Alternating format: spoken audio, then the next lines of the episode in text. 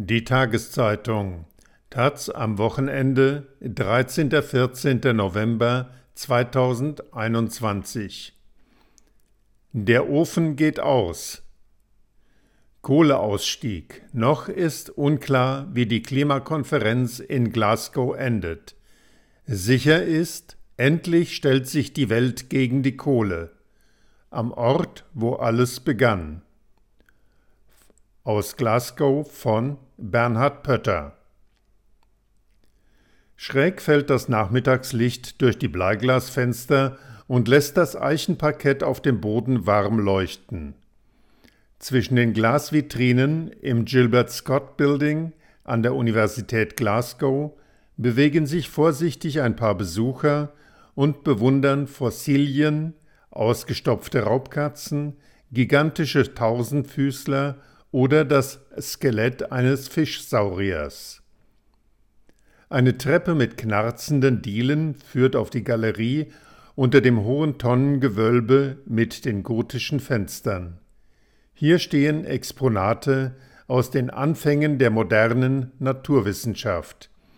Ein Instrument zur Messung von Flusspegeln oder die erste elektrische Pendeluhr und das erste Modell einer Dampfmaschine. Pegelmesser und Pendeluhr haben das Leben vereinfacht.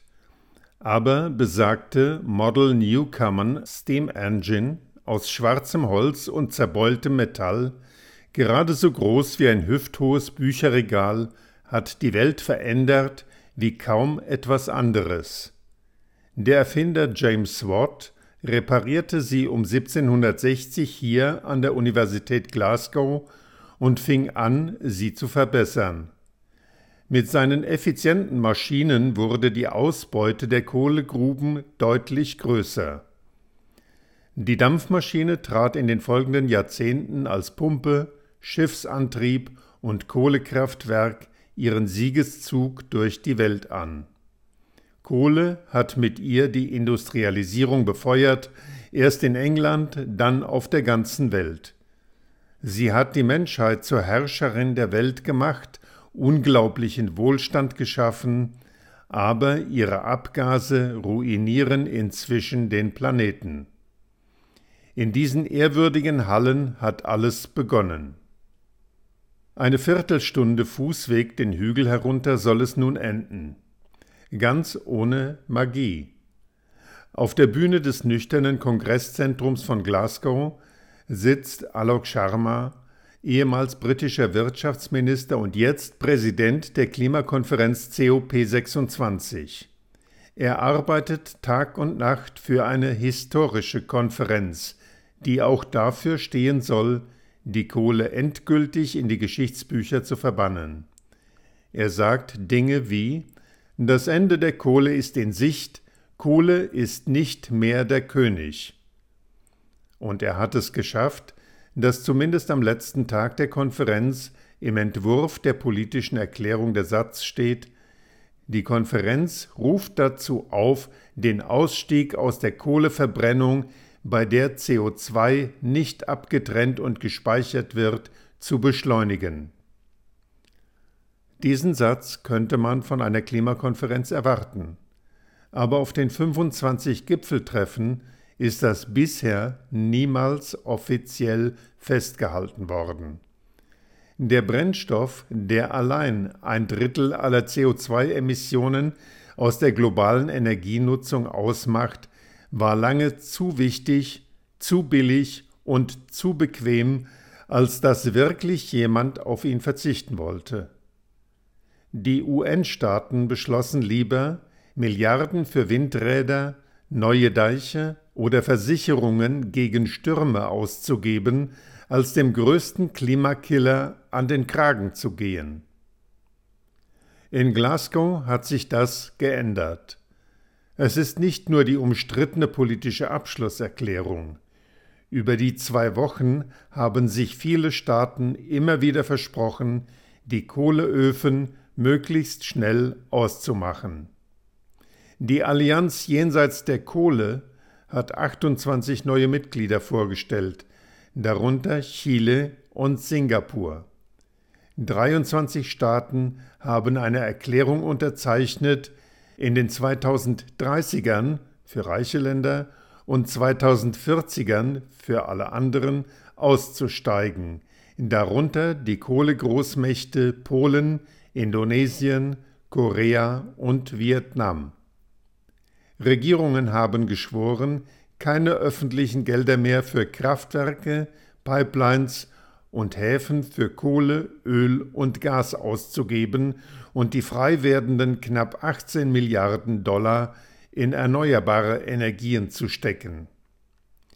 Etwa ein Dutzend Staaten hat sogar erklärt, keine neuen Öl- und Gasfelder mehr zu erschließen. Der Niedergang der Kohle lasse sich auch gut an Zahlen ablesen, sagt Lorenzo Sani. Über 90 Prozent aller neuen Kohlekraftwerke weltweit werden niemals profitabel arbeiten, wenn wir uns an die 1,5 Grad Grenze halten wollen, sagt er am Telefon. Sani ist Experte bei Carbon Tracker, einem Think Tank und Beratungsunternehmen spezialisiert auf die Kohlenstoffmärkte. Er und seine Kollegen laufen in Businessanzug und Krawatte über die COP und in die Vorstandsetagen von Investoren, Häusern und Banken. Sie warnen die Leute mit dem Geld vor gestrandeten Investments, in denen sie ihr Kapital verlieren.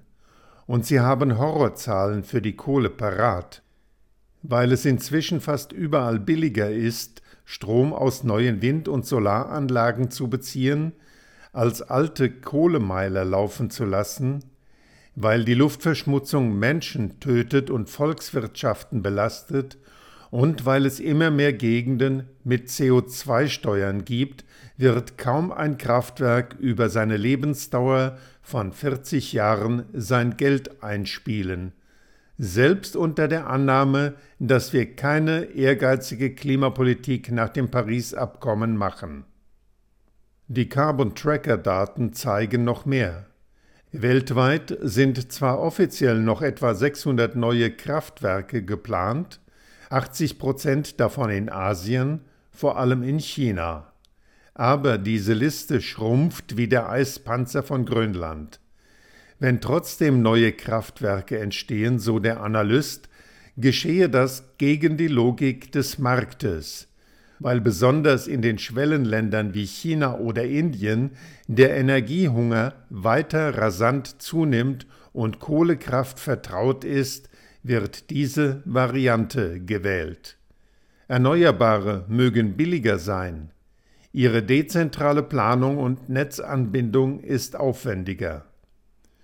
Kohle funktioniert vor allem noch in regulierten Märkten ohne freien Wettbewerb, sagt Sani. Das kann dann später sehr teuer werden. Bis zu 100 Milliarden Dollar an Wertverlust könnten die Kohlegesellschaften einfahren. Die Signale der Regierungen auf der COP sind deutlich. Wer keine teure Anlage zum Abscheiden und Speichern des Klimagases CO2 hinter seiner Anlage hängen will, sucht sich besser eine andere Art der Stromerzeugung. Die Investoren weltweit verstehen diese Sprache. Seit dem Pariser Abkommen 2015 ist die Zahl der geplanten Kraftwerke um drei Viertel geschrumpft, rechnet der Klimawandel-Think Tank E3G vor.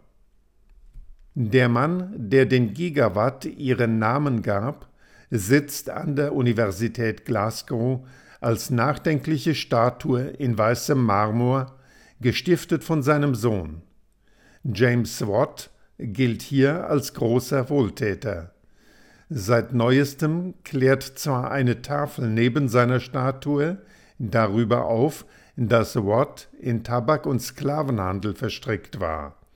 Aber über die Zusammenhänge von Watt, Gigawatt und Klimakrise klärt hier niemand auf. Neben seiner Dampfmaschine lobt eine Plakette des Ingenieursinstituts, seine Erfindung habe die Welt verbessert. An der Universität gibt es ein großes Watt Building. In Glasgow gibt es eine Watt Street. Die Stadt ist stolz auf ihren berühmten Sohn. Auch wenn sie im Hunterian Museum an der Universität durchaus den Klimawandel fürchten, als Bedrohung für Entwicklungsprojekte, wie die Stelltafel zeigt, und als das Ende des schottischen Volkssports Curling, der inzwischen nicht mehr auf zugefrorenen Seen gespielt werden kann. Eine Welt ohne Curling lautet die bange Frage einer Vitrine. James Watt und seine Erfindung sind auch auf dem Klimagipfel nicht überall in Verruf. Liam McHugh ist Politikdirektor bei der World Coal Association, der globalen Lobby der Kohleindustrie. Er hat ein paar Tage auf der Konferenz verbracht, aber für ein persönliches Treffen hat er keine Zeit. Fragen beantwortet er nur schriftlich. Nein, feindlich sei die Stimmung auf der COP ihm gegenüber nicht gewesen, auch nicht negativ. Im Gegenteil haben wir großes Interesse und Komplimente erfahren. Für ihn gehört die Kohle zur Energieversorgung vieler Länder, man solle lieber auf saubere Technologien setzen, als auf die Verdammung einer Technologie, die Wohlstand schaffe. Auch die Internationale Energieagentur sagt, dass Kohle die größte Energiequelle bleiben wird. Auch für die Staaten, die ihren Strom noch zu großen Teilen aus der Kohle beziehen, sind die Entscheidungen auf der Konferenz nicht einfach.